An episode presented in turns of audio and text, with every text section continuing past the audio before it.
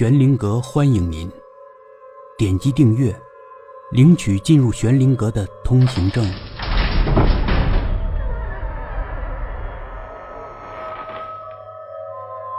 皮皮与内丹，第七集。旁边有一个不锈钢的杯子，亮灿灿的。皮皮转过头，想借着微弱的光线，凑近一点瞧瞧自己的倒影。这时，他惊奇的发现，他居然能动了。虽然不是很灵活，但至少能侧过头，活动活动。他伸出舌头，慢慢的凑近那个不锈钢杯子。然而，他看到了一辈子也难以忘记的景象。他看到了一个人类的孩子，全身都是绷带。包扎的严严实实，只露出个脸。这个孩子傻乎乎的吐着舌头，一脸的惊诧。这个人类的孩子是谁啊？皮皮眨了一下眼睛，不锈钢杯子里的那个孩子也眨了眨眼睛。皮皮连忙挤眉弄眼儿，做各种表情。不锈钢的孩子也一件不落的做了各种表情。皮皮以前经常在水面上看自己的倒影，怎么这个不锈钢杯子里的孩子是自己的倒影吗？皮皮完全惊呆了。他好端端的一只浑身肌肉的青蛙，怎么就变成了一个傻了吧唧的人类的孩子？他怎么也想不通这个问题。他开始检查自己的躯体、四肢。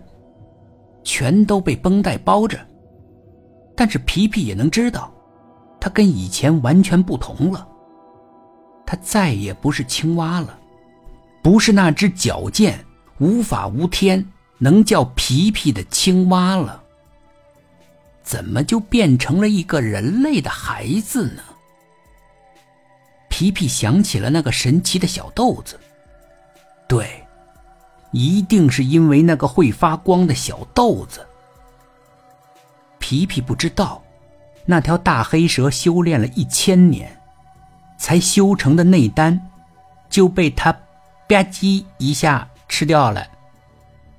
大黑蛇本来已经有了能力幻化为人形，即将大功告成之际，就这么一下子被毁了。皮皮只是后悔。他后悔吃了那个小豆子，要不然，他仍然还是那只自由自在的青蛙。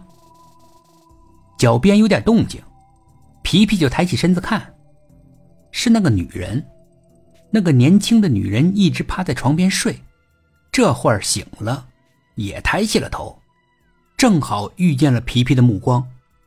女人眼睛睁大了：“你能坐起来了？”女人问。皮皮当然听不懂女人说什么，他只是讨厌女人的大呼小叫。果然，这女人引来了一大帮人，他们围在皮皮的四周，大惊小怪。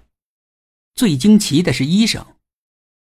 不可能啊，他全身多处骨折，不应该能坐起来呀。但他现在就是坐着，这真奇怪。我得给他全身再拍个片子。看看到底发生了什么。正好点滴打完了，护士来换药。皮皮呆呆地盯着护士的手，他完全被迷住了。人类的手怎么这么灵巧啊？什么细致的动作都能做得来。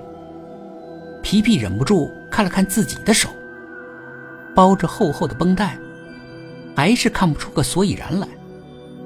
但皮皮希望。自己的手也能像人类的手那么灵活，这样，他或许不会被饿死。就算舌头不如从前了，他靠手也一样能获取食物的。但愿如此啊！本集故事播讲完毕，点击上方的订阅，订阅不迷路。